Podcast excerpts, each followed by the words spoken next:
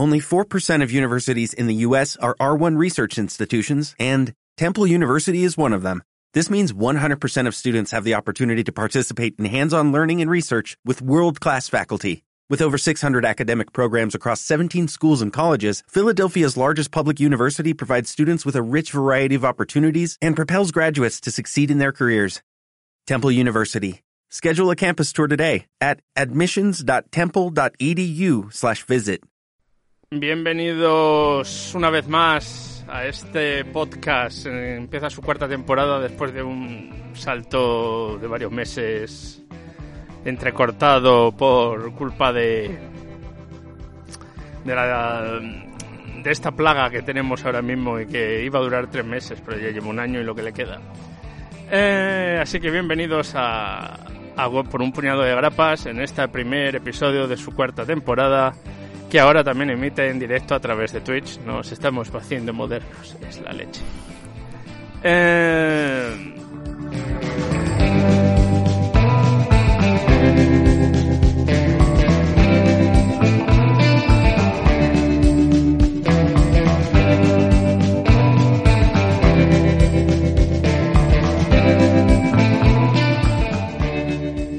Y no mucho más, recordaros que esta otra persona que está conmigo eh, al otro lado del canal de la Mancha eh, y ahora ubicado en la capital en la capital española es el señor César Castañón. ¿Cómo estás, César? Muy bien, eh, una vez más aquí. Yo ya no pienso en, en la periodicidad, pienso en que, bueno, pues pues cuando toca y cuando nos, nos viene bien y encontramos unas obras que merecen la pena, pues, pues nos conectamos y, y las comentamos por primera vez en vídeo. Eh, ahora hay que estar pendiente de más cosas. Eh, pero bueno, pues, pues eh, disfrutando de, de, la nueva experiencia. En esta ocasión seguimos con el, aunque haya pasado tiempo, seguimos con el, la misma estructura de programa. Vamos a comentar dos obras de, del, en este caso el cómic independiente americano. Vamos a empezar con Sentient, eh, una obra de Jeff Lemire y Gabriel Daniel Walta. Eh, después comentaremos algunas noticias de este mundo convulso eh, que afectan al, al mundo del cómic. Y acabaremos con otra obra del cómic indie americano que es Die, de Kieron Gillen y Stephanie Hans para, para Image. Así que, mm, por no perder la costumbre y sin más dilación, eh, le voy a pasar la palabra a Rubén para que empiece comentándonos eh, Sentient, que es esta obra que tengo por aquí. Eh, ahora que tenemos vídeo puedo enseñar los tomos. De todas formas, tengo, tengo, la portada en el, en el feed de, de, de Twitch. Se, se, ve, tengo la portada puesta también. Pero sí que vean que, que, hay una copia física entre nosotros. Eso es. A veces no podemos enseñarlas porque nos lo habremos leído en digital, pero a veces sí. Oye, eso ya depende de, del claro, programa. No, y yo, me, yo me lo he leído en digital, lo, lo compré en, lo compré en, en el mismo. En, en el, en Kindle, que también pertenece al señor Bezos. Como esta plataforma en la que emitimos ahora. Sí, esto, bueno, ya dentro de poco, porque dentro de poco ya va a dejar de ser parte de. de ya Bezos, va a dejar de ser decir? el director de, de, de Amazon. Bueno, no sí, sé bueno, qué será de ahora que La empresa seguirá siendo suya. Bueno, pues sí, vamos a con, con Sentient, que es un es un pues eso, un tomo el que es Jeff Lemire, el dibujo es de Gabriel Hernández Walta eh, y la está editado por TKO eh, y Panini en España. Yo me lo he leído en inglés, o sea, me he leído la versión de TKO. Eh, ¿Qué nos cuenta la historia?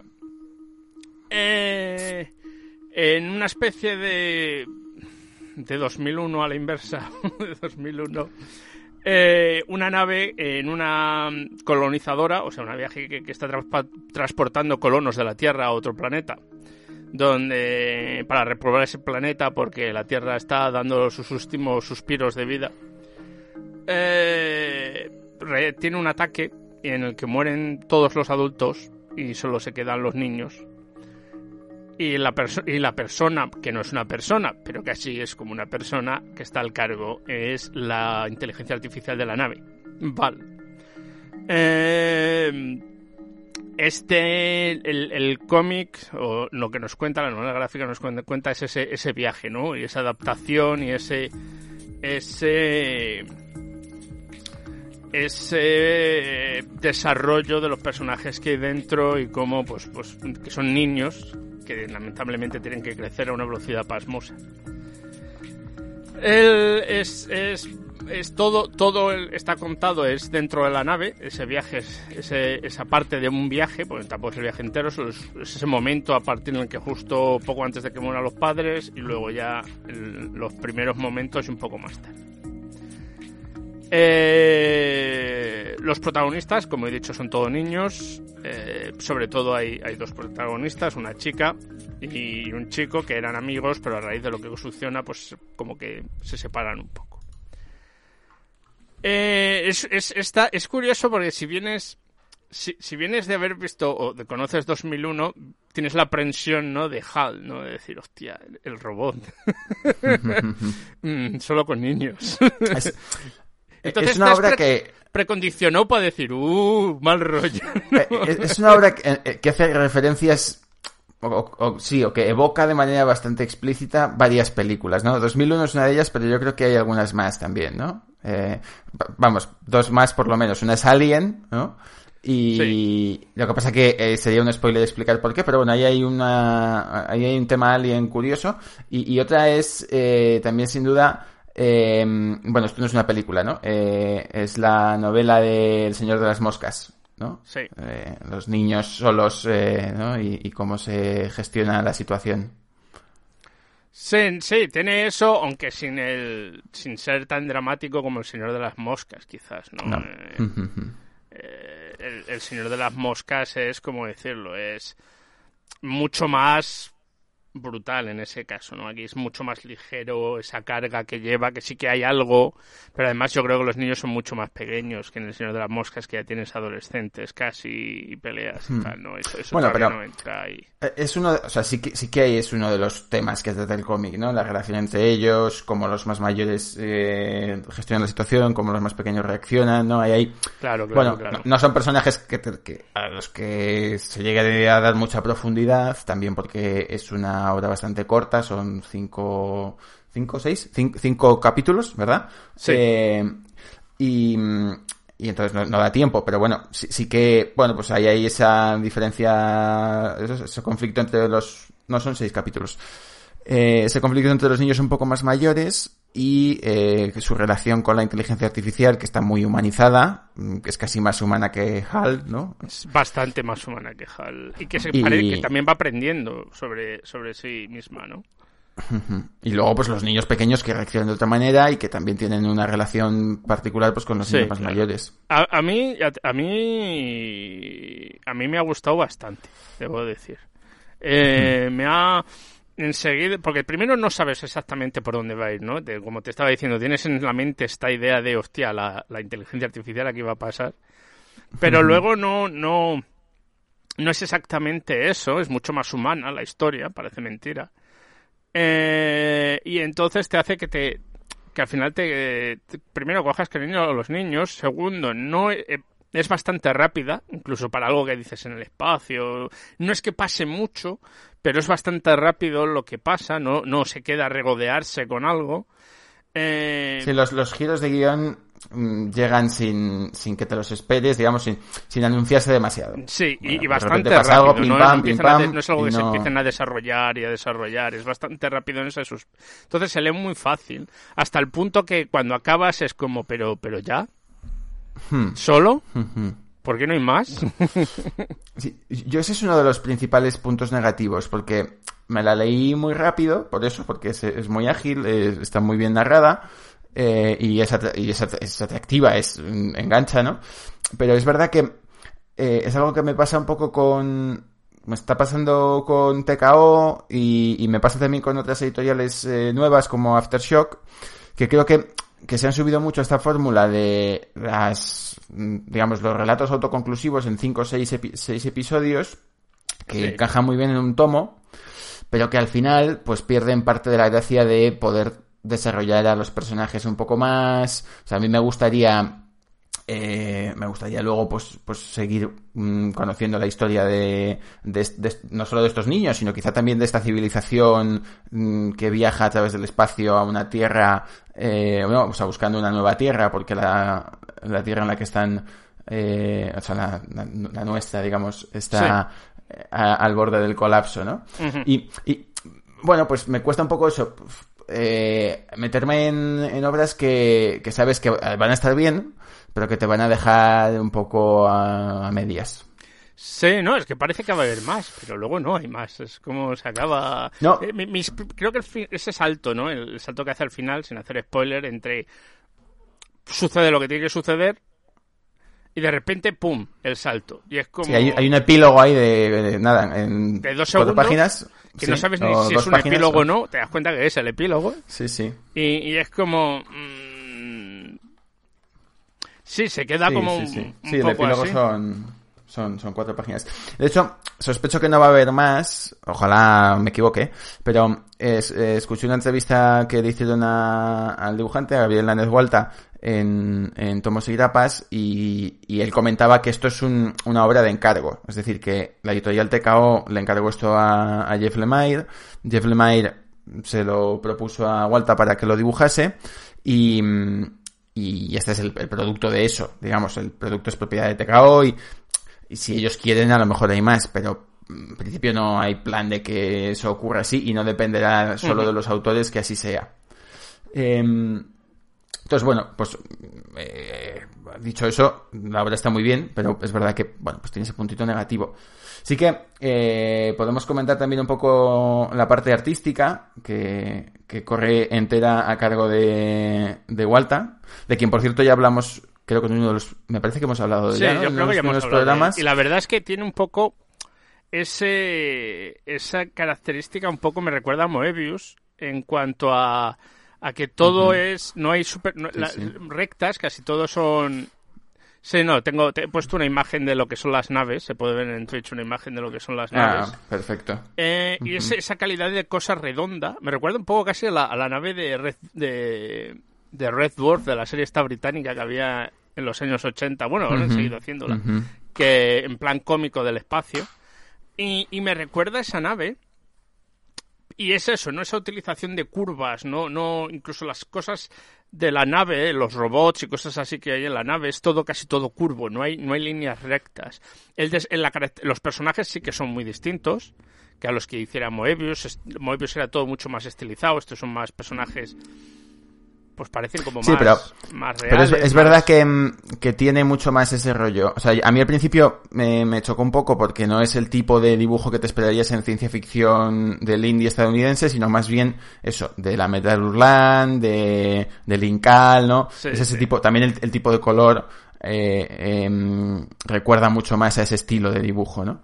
Eh, pero bueno, mmm, está muy bien, muy bien narrado, además de, o sea, una vez, una vez entras en, en ese estilo y te adaptas a que es ciencia ficción contada con, con ese estilo de dibujo, eh, está muy bien, muy bien narrado y, y, muy bien elegidas también las, las elipsis y...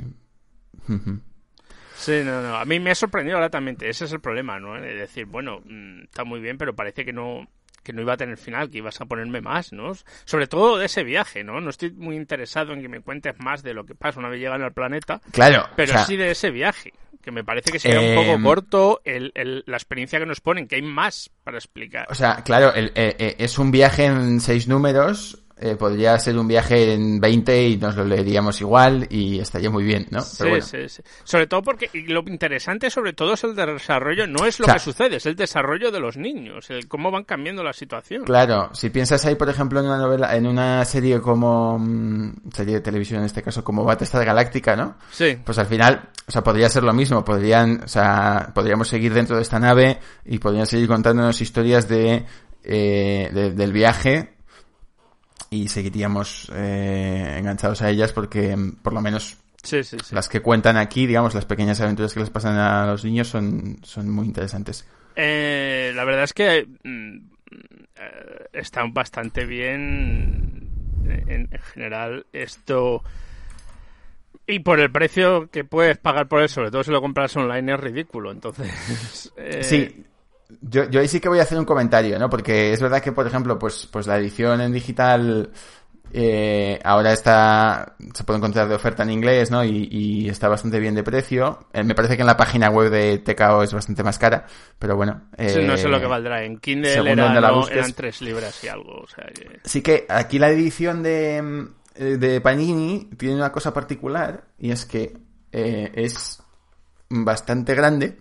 O sea, esto es un TPB normal, Sí, esto es el tomo, sí. entonces es un poco tocho. Eh, es como el tamaño de las ediciones premium, no de las ediciones así eh, de coleccionista que saca Image. La contrapartida es que vale 24 euracos. Mm, La edición aquí que es Que es en pasta blanda, no es en pasta dura, eh, la puedes comprar por 13. La de TKO Claro. impresa. Sí, bueno, pa- pasta blanda eh, es razonable. Yo no sé si, o sea, 24 euros, pues me parece un poco too much para eh, un tomo. Yo digo, que- se lee bastante bien en tablet. ¿eh? No tienes, como no es, como no es demasiado, se se excede demasiado en los diálogos, sino que suele tender a ser bastante, pues, bastante realistas, porque no tiene mega diálogos eh, y sobre todo, lo cual agradezco, no tiene una exposición gigantesca, no, de la historia, es bastante sí, concisa. no, hay, no hay mucho caption. No, no, lo agradezco. Eh, hace que se lea bastante bien en digital. O sea, se... yo lo he leído en una de 8 pulgadas. Es verdad que la tablet que tengo yo tiene una buena resolución, pero la he leído en 8 pulgadas. Y, y se lee bastante bien. Eh, Pero bueno, ya para gusto los colores. Eh, como quieras tener el, el- la como lo quieras tener. Eh, ¿Algo más que añadir, César, antes que pasemos a la sección de noticias? No, no, no, yo creo que, que ha quedado claro eh, todo y, y nada, pues eso, una, una buena obra y el inicio de la publicación de cosas de TKO en España, me parece, es de las primeras cosas que se publican. En breve irán llegando más. Eh, Sí, sí, me imagino que sí.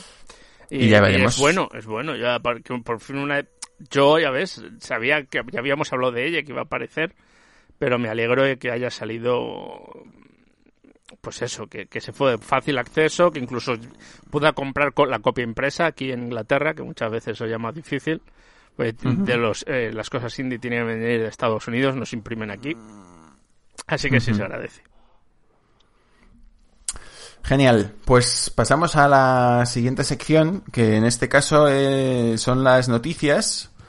Y vamos a, a comentar, bueno, estamos en una época un poco rara, ¿no? En la que pues las noticias mm, van un poco al ralentí, sobre todo porque toda la industria cinematográfica está parada y al final eh, nos guste más o menos el mundo del cómic y en especial del cómic de superhéroes en el siglo XXI se mueve a través de la, de la industria cinematográfica. Pero sí que hemos encontrado tres cosillas que nos eh, han llamado la atención. Por un lado, pues una pequeña novedad sobre la serie de Sandman que está produciendo Netflix o que tiene previsto producir, está ahí en proceso. Sí, ya acaba de ser el casting, que, que es lo que Y eso la es. noticia. La noticia es que, que tenemos un casting, bueno, eh, interesante. Eh, sí, sí. ah, o sea, yo por lo menos, digamos, dos caras conocidas que son eh, Gwendolyn Christie eh, haciendo de Lucifer, a la que conocimos en, Juego de Tronos. eh, en Juego de Tronos, ¿no? Todo el mundo conoce en Juego de Tronos, pero también de Star Wars. Y, y Charles Dance, ¿no? Que también eh, está un poco por todas partes eh, sí, es como Juego de últimamente. Tronos constante, una cosa así. Y, y bueno, eh, tú a Tom Sturridge le conoces porque sí que es un actor que me suena, pero, pero no lo tengo tan ubicado. Ah, pues sí que me suena. Eh, su- Vamos a hacer una por búsqueda nombre- por nombre es- Rápida. A ver, alguna sí que le he visto. Hombre, está casado con Sienna Miller, o sea que ya por eso será algo más famoso. Pero sí, le he visto sobre todo en cosas aquí inglesas y tal. Eh, no nada así, alguna rom-com y cosas así, pero nada muy... Siempre así- es más como actor B, ¿no? Ha hecho cosas, pero no es tan, tan conocidillo. Pero bueno. Pero sí, la gente de... Si le ves la cara vas a decir, ah, pues a este tío le he visto. ¿Dónde lo has visto? Ah, ya esa es otra cuestión. Eh, Bueno, sí, eh, lo curioso es que, que han cambiado a Lucifer. Lucifer es... Bueno, Eh, efectivamente, han- sí. eh, es- eh, se han cambiado al, al personaje, porque en realidad es el mismo personaje que el de la serie de Lucifer. Pero digamos, creo que es porque está hecho en de distinto mundo, productora, lo que sea, ¿no?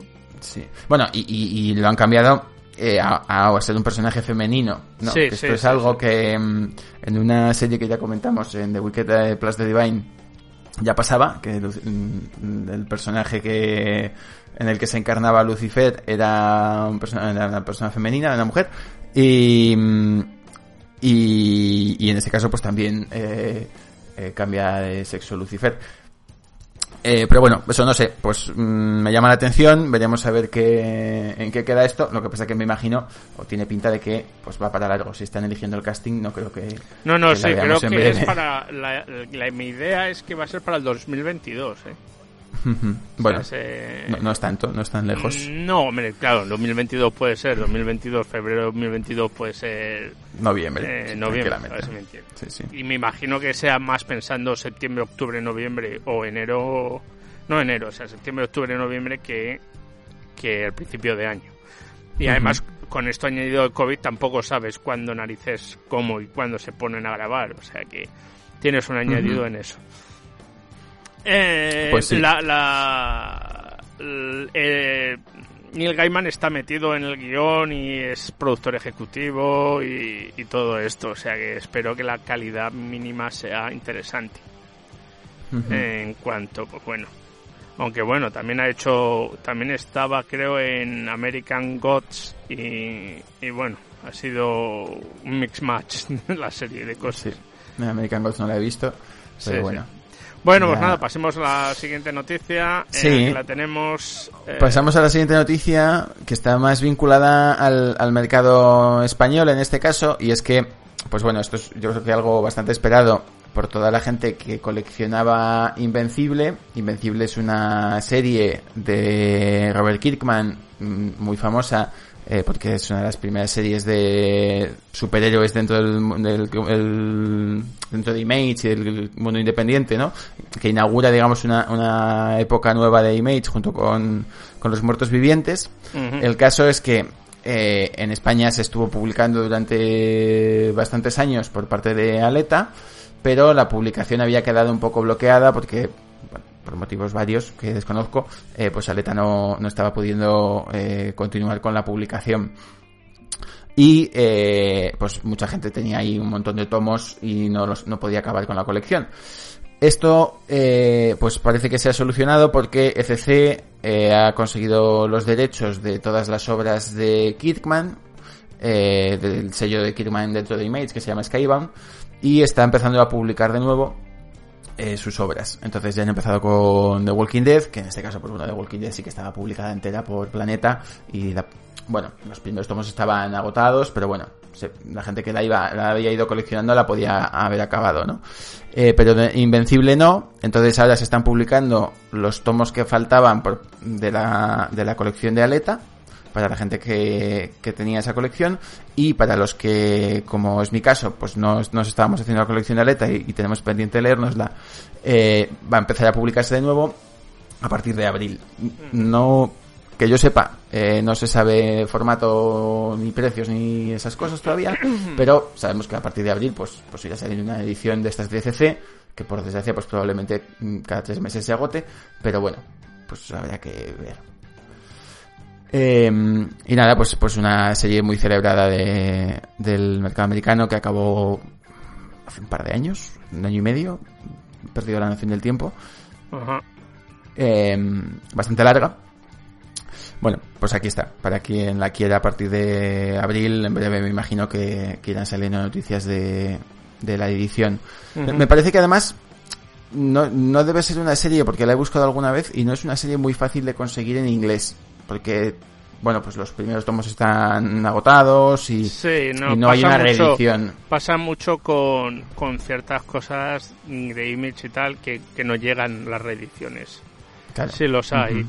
y, y- o que no se reeditan directamente, ya está. eh, te olvidas de ello o lo buscas de segunda mano. O... Claro, es que en España a lo mejor, bueno, ahora estamos un poco mal acostumbrados porque se están reeditando muchísimas cosas, pero en el mercado americano hay tal saturación de novedades muchísimas más incluso que en España que ya hay saturación, que meter reediciones es complicado, o sea, o te esperas al 20 aniversario de algo o sí, no, o hacen un, un ómnibus de estos donde meten siete tomos de algo. O... Que está muy bien para hacer pesas y eso, pero sí, que no, para leer son horribles, porque es como tener la enciclopedia y decir, me voy a leer la enciclopedia. Ahora, la verdad es que las reediciones, con lo que hay, casi todo está yendo a digital, porque es donde no ocupa y donde reeditar, pues a digital, ¿no? Ya vas ahí y ahí lo dejas y ya está. Bueno, pues dicho esto, eh, pasamos a la tercera y más hilarante noticia de la jornada, eh, lo que nunca creímos que iba a pasar y lo que creo que en algún momento comentamos con, con Rision, eh, la Liga de la Justicia de Zack Snyder llegará el 18 de marzo a HBO España. Y la cantidad de peña que está obsesionada con eso, macho. Eh, sí, sí, o sea, no, no, o sea, Una pensamos, cosa que es como... Pensamos que esto no existía, eh, no sabemos si existía en aquel momento cuando se empezó a hablar de ello o, sí, o si hombre, lo ha el después. en realidad ha añadido muy poquito, ¿eh? Y solo ha rodado con unos pocos de los actores. Eh, no todos han rodado ah, escenas. O sea, esto es algo que se ha, se ha, quedado después, o sea, no existía el, la, el Zack Snyder's Cut. No, hombre, el guion era distinto. Por ah, eso, o sea, estaba, en realidad casi todo está grabado para lo que era el Zack Snyder Cut. La cuestión es, solo ha añadido, ha grabado un poco más. Lo que pasa, lo que sí que se grabó mucho cuando Jeff eh, Whedon, Josh, eh, Josh Whedon, Josh Whedon grabó, hizo, grabó mucho que puso aparte y quitó much, quitó muchísimo. Si es que el, el, el, metraje de esto van a ser tres horas y pico, una burrada así, es como decir, pero estamos locos. O sea, yo ya te digo, a ver, eh, yo no voy a pagar por ver esto. Si lo ponen gratis en la tele, a lo mejor lo veo. Pero Eh, me no parece sé, aquí una como- locura. Hay muchos que sí, que quieren pagar y que están diciendo esto va a ser una cosa, pero yo, yo, yo solo aplico una, una cosa, es que a mí Zack Snyder no me gusta director, entonces... Sí, o sea, no, no, Está, No. no está en mi top 10 de No, directores. no es, eh, no no. es como dijera, hostia, a lo mejor sí, es un, el corte y tal. Yo solo miro las otras dos películas que hizo para sobre DC y la de Superman tiene un pase hasta que se le va la bola al final y la de Mm. Batman contra Superman, pues apaga y vámonos con la película. Si Y lo entiendes. anterior, por lo que se conoce a Zack Snyder, es por 300, ¿no? O sea, yo no Claro, más. hizo 300 y lo hizo porque copió, quitando dos cosas verbatim, el cómic. Sí, sí, sí. ¿Vale? Hizo 300 porque copió dos cosas verbatim del cómic. Eh, Bueno, y luego, que- luego hizo eh, Watchmen, que copió verbatim menos lo importante. y luego hizo Sí. la tontería esa de pan, ¿cómo se llama? Monkey, No sé. Donkey Punch o, o Punch, no me acuerdo. Y que es No sé, la tontería yo- yo esa sí- del sí que manicomio de recuerdo las- que- Eso, lo, eso lo parece un, un- un- un- una película continua sobre, sobre strippers o, o de chicas jóvenes enseñándolo bien. Que es que, y no tiene más. Y es que es horrible. Entonces, que la gente me intente vender que esto puede ser la leche, yo es como, pues bueno, no te digo, a lo mejor si me aburro mucho un día que la pongan la veo, pero pagar por ello no voy a pagar. En, en, en España me imagino tiene pinta de que, vamos, por lo que dice aquí, eh, de que la va a estrenar HBO en suscripción. O sea, si tienes Sí, HBO pero en es España, el pues la Max. podrías ver. El Max que yo sepa es pagar, no es el Sí, pero HBO. En Pues, España no hay, no hay pagar. O sea, HBO no tiene servicio transaccional, solo tiene suscripción. Solo es el HBO, pero juraría de que momento. era el HBO Go, ¿no? No se llamaba HBO, HBO No. Go. El No, de- o sea, que yo sepa no, a lo mejor me he perdido algo. Yo pero- juraría que se llamaba de otra manera y es porque antes había el S, que era donde la gente veía Juego de Tronos cuando se estrenaba. Y luego sacaron este, el HBO Max, que es donde también meten cosas que tienes que pagar, por lo menos tienes que pagar para poder verlas. Sí, pero eso no. eh, Amazon sí que lo ha traído ya a España, el servicio transaccional, pero HBO. mm, No lo sé, Ah, entonces. no sé no me lo lo sé, haya perdido, Como pone HBO Max, no sé cómo no decirte. Ya lo buscaremos y si eso ya os lo diremos. Como hasta el 18 de marzo hay tiempo, sí. pues ya está. Bueno, y acabamos con esta la noticia hilarante de la jornada. La, la noticia tonta del día. y, y ya está, sí. Eh, y pasamos a, a lo que es la, el, el- el siguiente comentario del día. Eh, En efecto, vamos a hablar de Dai, eh, una obra de Kieron Gillen y Stephanie Hans eh, para Image, y que eh, en España está publicando también Panini a través del sello Evolution Comics. Em, empiezo, bueno, explicando un poco la sinopsis. Dai es la historia de un grupo de adolescentes de los 90 que pues un buen día van a jugar una partida de rol a un juego nuevo que al parecer se ha inventado uno de los miembros del grupo, uno de los amigos. Y eh, pues no sabemos cómo, pero acaban dentro del mundo, digamos. Un poco Yumanji, ¿no? Eh, los los eh, jugadores entran en los personajes y, y lo que era una partida de rol se convierte en, eh, en que están atrapados en un mundo de fantasía medieval al estilo, pues, Tolkien, eh, Daños Dragons, eh, lo que quieras Además, imaginarte. hace, hace menciones a- justamente a eso dentro del mundo. Sí, sí, sí, sí. Eh, esto es el, el- la intro. Eh, 20 años después, eh, consiguen salir de allí y vuelven a estar en. vuelven a su vida anterior, pero mm, han pasado 20 años. Eh, no, perdón. eh, No, no, pasan me- me tres estoy años. equivocando. Pasan O sea, tres años. Sí, sí, y luego estoy es mal, claro. 20 años de haber vivido cuando ya están los Eso 40. es. Ellos están tres ¿no? años dentro, consiguen salir del juego y la obra continúa 20 años después. Todo menos decir, ten- uno sale. Es decir, salen todos menos uno, no salen todos iguales, sino que tienen pues secuelas de, de, esas- de esa época. Sí. Eh, y eh, lo que lo que nos va a contar la historia, esto es un poco la introducción, lo que nos va a contar la historia es cómo los personajes 20 años después se ven arrastrados otra vez al mundo de Dai, al mundo de fantasía en el que estuvieron encerrados durante durante eh, ese tiempo. Eh, una puntualización sobre una nota que creo que es importante sobre el título, ¿no? Eh, en inglés die es el plural de dice, que es dado. O sea, die no solo significa muere, sino que significa también dados en plural. Y eh, al principio de la obra pues hay toda una explicación sobre los dados en el juego y, y por qué cada personaje pues tiene uno y, y demás, ¿no? Y, y se juega mucho con esto. Eh, lo que tenemos también son... Es, es una historia, como todas las de Gillen, ya comentamos aquí eh, de Wicked Plus de Divine, es una historia en la que los personajes eh, son centrales, en la que se esfuerza mucho por, por darle a cada personaje un, un carácter particular, tanto, tanto a lo que sería a, a la persona como al, al personaje en el juego de rol.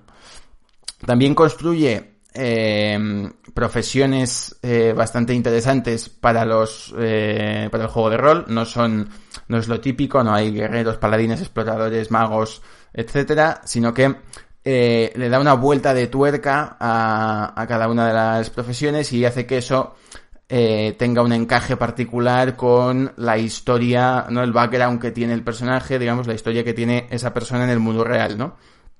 Y es esa mezcla entre lo que ocurre dentro de Dai y lo que ocurre fuera, eh, lo que va construyendo el mundo. El primer tomo, eh, tengo por aquí eh, los dos eh, que, que, que me he leído hasta el momento. El primer tomo eh, e- es bastante introducción de los personajes, construcción del mundo, puesta en situación. Eh, pasan cosas, pasan, pasan cosas, pero mm, quizá no demasiadas. Quizá ahí, eso, pues al principio te tienen que explicar toda esta, toda esta historia eh, que me he liado yo contando de los personajes eh, van, vuelven, pasan 20 años, eh, quiénes son, ¿no? Eh, luego te tiene que contar quiénes son dentro del juego, entonces pues también le requiere un poco de tiempo. Eh, en, la en el segundo tomo, ya todo eso ya lo tiene contado. El segundo tomo se llama Split the Party, ¿no?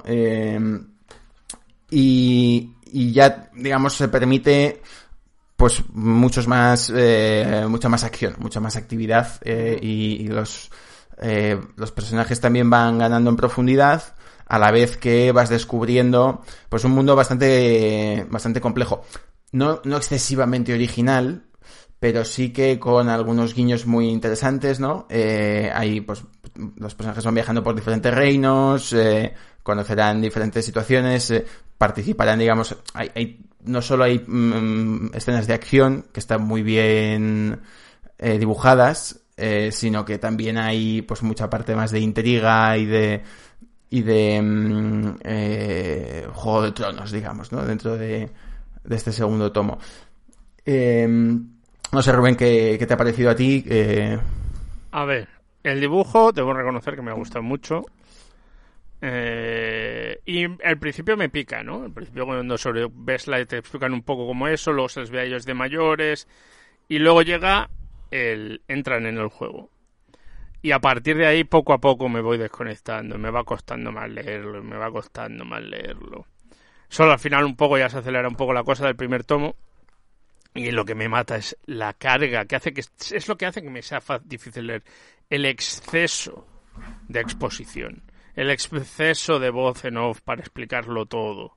El, el, los personajes que saber quién tiene más pompa, ¿no? Son todos unos personajes que es, Dios mío, en la escala de tristeza parece una competición en la que cuál ha tenido la vida más miserable, que lo entiendo, ¿no? Pero... Y luego, lo que parece muy original en realidad no lo es, porque en Japón llevan haciendo esto, pero en vez de con juegos de rol, sino con videojuegos de juegos de rol, en 8.400 mangas y series distintas. Quizás no con este, algunos sí que tienen este, eh, eh, algo de Juego de Tronos, como Log Horizon y algunas de estas cosas, sin la carga de hiper tristeza, pero tienes mm, eh, Sword, Art, Sword Art Online, que será el más famoso de todos, tienes mm. Log Horizon, tienes el de Mm, no me acuerdo cómo se pues, traduce exactamente, debería ser cuando me morí me resucité en una babosa, en una babosa no, en una eh, en un slime, en un en, un mogo de estos de, tipo de RPG, ¿no? ah, vale, sí, sí, al, al, Dragon Quest, pues se parece en un legamo. Sí, a un legamo. Y, y, como esos 8.000 de ellos, ¿no? Hay, y en que los personajes suben de nivel y cosas así. Es, obviamente no hacen referencia al juego de mesa, pero hacen referencia al juego de rol de videojuego. Y entonces, parece, desde el punto de vista occidental, es como muy, muy nuevo, muy distinto, ¿no?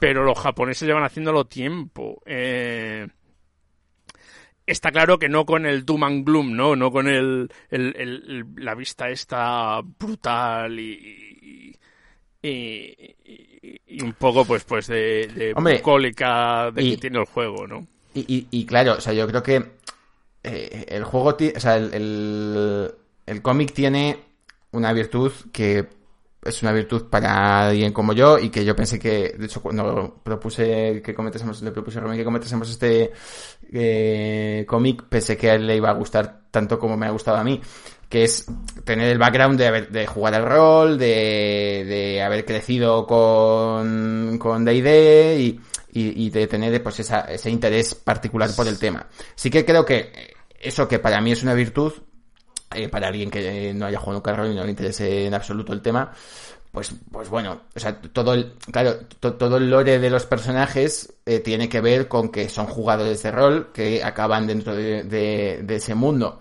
Eh, y sí que ahí creo que yo no he leído eh, los mangas que comentabas, pero sí que creo que el background que pueden dar esos mangas va a ser diferente al background de... No, no, está claro, esto es mucho más occidental. Eh es más interpretativo, en que los personajes al final son como clichés de personajes de juegos de rol, no de fantasía, sino de juegos de rol per se. También hace eso que también eso me hace que me sea más difícil el, acercarme a ello porque los personajes no es el guerrero, el, el, el, el, mago, el no sé qué, ¿no? Son como arquetipos dentro de eso, ¿no? El dictador, el, el Pero están muy bien cyberpunk, Sí, eh, pero es como muy...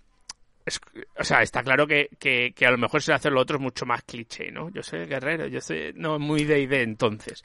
Y esto lo que busca es el arquetipo de jugador, no el arquetipo de personaje. Eso está claro. Pero... Bueno, pero ahí tienes un combo, ¿no? Porque al final, claro, en un juego como D&D quizá... Eh, digamos, las posibilidades de los personajes estaban más limitadas, pero yo, cuando ves el, personaje más protagonista dentro del primer tomo, sobre todo, que es eh, la dictadora, eh, es un Ash. personaje que parece sacado de, de una partida de vampiro a la mascarada. Sí, ¿no? Y que cambia, y que empieza siendo un personaje... Además es que en la vida real es un hombre y cuando eh, dentro del... Y además tiene es ese- mujer, Eh, Esa que diferencia, es ¿no? lo que Ese te lleva un poco a la confusión. Yo decía, me falta un personaje. Y yo, pero no, si es ese. Eh, ya te digo, o sea, mi problema no es tanto la historia que me cuenta, que creo que está bien y creo que hay, hay momentos muy buenos. O sea, ¿qué es lo que me fastidia de todo esto? Hay momentos muy, muy buenos, como el momento que está en las trincheras hablando con una especie de soldados de la Primera Guerra Mundial y cosas así que me parecen excelentes, pero Es lo creo que sí que, que- que se hace se hace pesadísimo por el hecho que te Claro. tiene que mm, eh, Todos esos, todos esos recuadros negros son, son eh, explicación, ¿no? Y es verdad que en el primer tomo hay mucho de eso. Eh, yo creo que luego eso desaparece. O sea, en el segundo tomo no. se agradece. No pero el problema, como siempre digo, eso. es que para llegar al segundo tienes que pasar por el primero. Bueno, sí, lo que pasa que, claro. Y yo pues te creo, pero tiene mis que de decir, situación. te creo, voy a intentarlo, pues como que me cuesta. O sea, no sé. Eh, hay. En general, valoro mucho que no haya eh, captions, eh, que no tengas que estar escuchando lo que piensan los personajes, porque, bueno, pues no sé, no me parece la mejor manera de narrar cómics. Ahora bien, es cierto que, bueno, pues que yo en este caso no los he sufrido tanto. Como en otros cómics en los que sí que los. Pues los a mí ya más. te digo que se me ha hecho, hubo un momento, sobre todo al principio de que cambian, vuelven de nuevo el juego, y se me hizo eterno. Era como, y ab- pasabas una página y, y veías todo negro, ¿no? Todo cuadrados negros. Y yo que quiero que avance la historia, deja de darme la coñazo, que lo entiendo, que sé lo que está pasando. Pero hay uno como un exceso de intentar explicar las motivaciones de los personajes, ¿no? Que lo ves, que no creo que haga falta que me lo expliques tanto, ¿no? O sea, entiendo que, que tienes que explicar algo, no, me, no, no soy tonto, y que es un cómic donde estos diálogos pues son completamente distintos al anterior, no son diálogos muy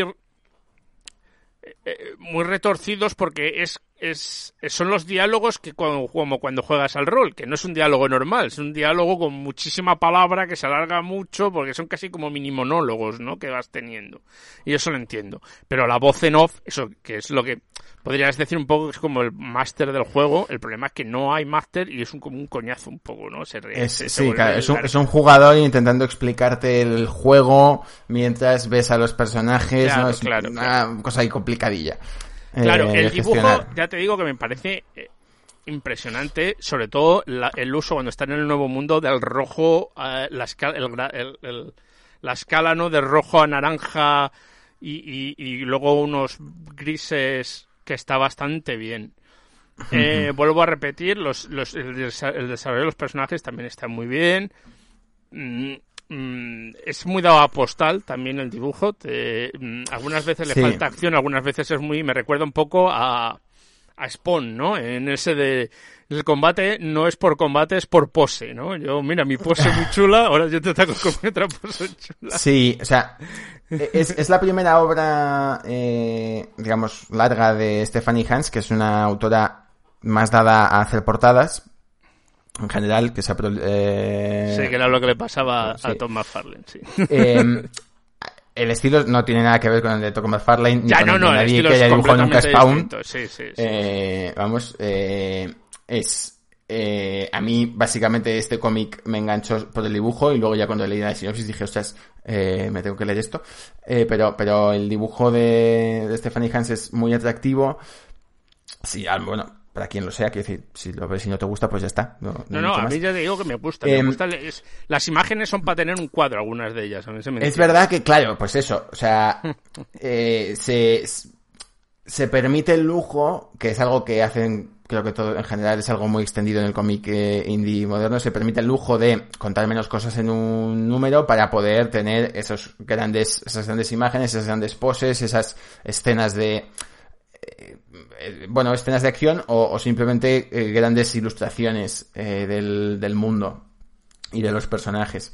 Pero bueno, creo que está bastante bien, bien gestionado. El equilibrio entre que no sean solo poses y que no sea solo mini dibujos eh, narrativos, pero poco, pero poco atractivos. Sí, sí, no, es... Hmm. Ya te digo, a mí me, es lo que me ha fastidiado, ¿no? Era, cosas me gustaban, pero es ese, cada cierto tiempo y otra vez a volver a leer un cuadradito y otra vez otro cuadradito.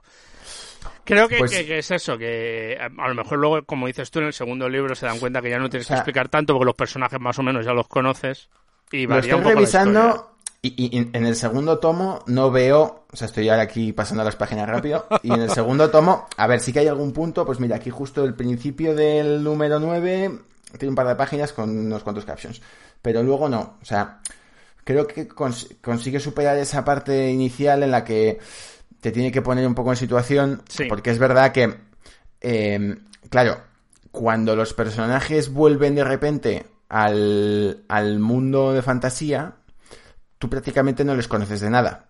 O sea, pues para ti eh, no hay ninguna diferencia entre el, el- el personaje del mundo de fantasía y el personaje del mundo de Dai, ¿no? Y el personaje del mundo real. Mm, Porque no te, no te ha dado tiempo a, a- a- a separarlos o a entender cuáles son las motivaciones del, de uno y, cuáles son las características del otro, digamos, ¿no? Porque hay uno que es un humano y otro que es un personaje de un juego de rol. Sí, sí, claro, claro, Y, claro. y- y- claro, pues eso es complicado al principio. Yo creo que también por eso tiene que meter tanto. No, tanto no, yo, entiendo que tiene que tener, que es imposible que no tenga, eso me entiendes. Pero creo que ah, se- se- hay cosas que te, que te las está explicando visualmente, no hace falta que te las que te las cuente también, ¿no? Pero bueno, eh, hay un público que creo que le va a enganchar, hay otro que creo que le va a dejar un poco más indiferente, ¿no? Hay un público que creo que a lo mejor puede pasar por esas, esas cosas, entre como dices tú, el dibujo, que es muy bonito, y, pero hay otro que, bueno, si no me van mucho los juegos de rol, pues... pues Sí. Si no te interesa el tema, porque además, eh, luego, cosas que hace, cosas, esto ya es muy Kieron Gillen. Eh, cada número tiene al final eh, un- un- una página, página y media, depende del número, eh, de, de él contándote un poco su reflexión sobre el número o el rollo que le apetece contarte vinculado a la investigación que ha hecho para escribirlo, eh, la motivación de por qué ha hecho algo así, no sé qué. Esto lo mete eh, en... Mete metaexposición con el cómic. Sí, pero claro, o sea, todo el cómic es muy meta. O sea, al final es un cómic sobre juegos de rol. O sea, Sí, eh, sí, y- pero y- me refiero es meta sobre meta, pero encima en exposición. Claro, pero hay un extra, no lo he acabado. O sea, él, él te mete esa exposición de. mm, Bueno, sus reflexiones, sobre todo son reflexiones sobre los juegos de rol y, y sobre por qué, digamos, él ha llegado a hacer este cómic de esta manera. Pero además, para hacer el cómic, ha creado el juego de rol. Es decir, hay un juego de rol Sí, sí, jugable. Hay un juego de rol de esto. Eh, del mundo de DAI, digamos, en el que eh, puedes, mm, digamos, no, no es un juego abierto como, como un Dungeons and Dragons o un vampiro, un juego de rol genérico. Es algo más acotado a, a que puedas jugar en algunas sesiones, pero, pero bueno, está ahí y hay una, hay un grupo de, no he entrado, no me da tiempo a entrar, pero hay un grupo de, mm, de Discord, de, con gente ahí construyendo Sí, el por juego. lo que he digamos. leído es muy, no es para jugar campañas, es para jugar. Claro, es- son, son eh, aventuras más cortas. ¿no? Y, y- pero es que suena como muy anal, ¿no? Es voy a hacer un cómic sobre un juego de rol y voy a hacer el juego de rol para que esté ahí también y, y encima Claro, voy pero- a contar mi historia sobre cómo he hecho yo el juego de rol. Claro, pero a, a mí ya en la, en la primera, en el primer tomo, los, la- las profesiones, las clases de los personajes me llamaron la atención. O sea, las clases de los personajes son la dictadora, luego está, en lugar de haber un paladín, eh, está el caballero de la pena, eh, que gana su pero, poder pero es lo que te digo, es que no son, en realidad no son como profesiones, son como arquetipos, pero de jugadores llevado a profesión. O sea, se, porque Bueno. la dictadora es el personaje en realidad que le va diciendo a todo el mundo lo que tiene que hacer en el juego. El paladín es el que está todo el rato, no, esto va a salir mal, nos van a matar, esto es horrible. Sí. Tienes uno que es el, el full, el, el tonto, que es el que solo para de hacer gilipolleces y que es el que entra en una, caver- en una taberna, pues los mato a todos. Eh, es, ¿vale? La otra que es la cyberpunk. Yo lo que quiero ser es cosas que se conecten y hagan cosas y no sé qué. Y la otra es la arquetipo que le guste healer, ¿no? Clérigo, pero que en realidad lo que se dedica es a, a jugar con, con la meta del, del, del, del reino, ¿no? Del, del mundo. Bueno, que sí, sí, o sea, que lo que le gusta es el poder un poco, ¿no? Sí, sí, es como... e- Es eso, ¿no? Es como decir, este es Claro, pero. Pero. Esto es así. pero una vez lo tienes en formato clase de personaje, todos son atractivos de jugar. O sea, aunque no, Sí, no, sí, evidentemente, claro, aunque claro. a lo mejor tú como jugador no encajes en eh, uno u otro, al final todos son atractivos de jugar. Y Sobre todo porque te puede hacer jugar a lo contrario de lo que tú juegas, ¿no? claro, Eh, que, que eso es, es lo interesante del juego. Que si- cuan- si lo juegas, no lo he jugado. Solo he visto que existía también. Pero bueno, yo creo que ya debamos dejándolo. Eh. Nos acercamos ya casi a la hora y, yo creo que ya va siendo tiempo de irnos despidiendo de esta gente maravillosa. perfecto. Y, y emplazaros pues al mes que viene. Eh, mientras tanto, pues Calculamos que será el mes que viene con otro par de obras. Esperemos, por Dios. A ver si ahora, gracias a esto del Twitch, somos serios. Esperemos que sí. Bueno, y Y- también que tenemos ahí, pues, eh, cosillas interesantes que Sí, podemos claro, comentar. recordar que además eh, hago yo otro podcast que también algunas veces aparece en Twitch y que podéis escuchar en iVoox, como este canal, que no solo esto no solo está en Twitch, también lo podéis escuchar en iVoox eh, o Google Podcast, donde narices vosotros escuchéis vuestro podcast, ahí estamos. Eh, también estamos en Facebook, en Instagram, en esos sitios por ahí y que si y también de vez en cuando en el canal de Twitch si os interesa pues hablamos también sobre cine y sobre eh, pues como no si es Twitch habrá que jugar a videojuegos. Y no mucho más esperemos que os encontréis bien sanos a gustos aquellos que habéis vuelto muchas gracias aquellos que esta es la primera vez que nos escucháis o veis Muchas gracias Tom, también. Esperemos que os guste y sigáis, sigáis queriendo escuchar a este par de pesados. Y no mucho más hasta el mes que viene. A cuidarse.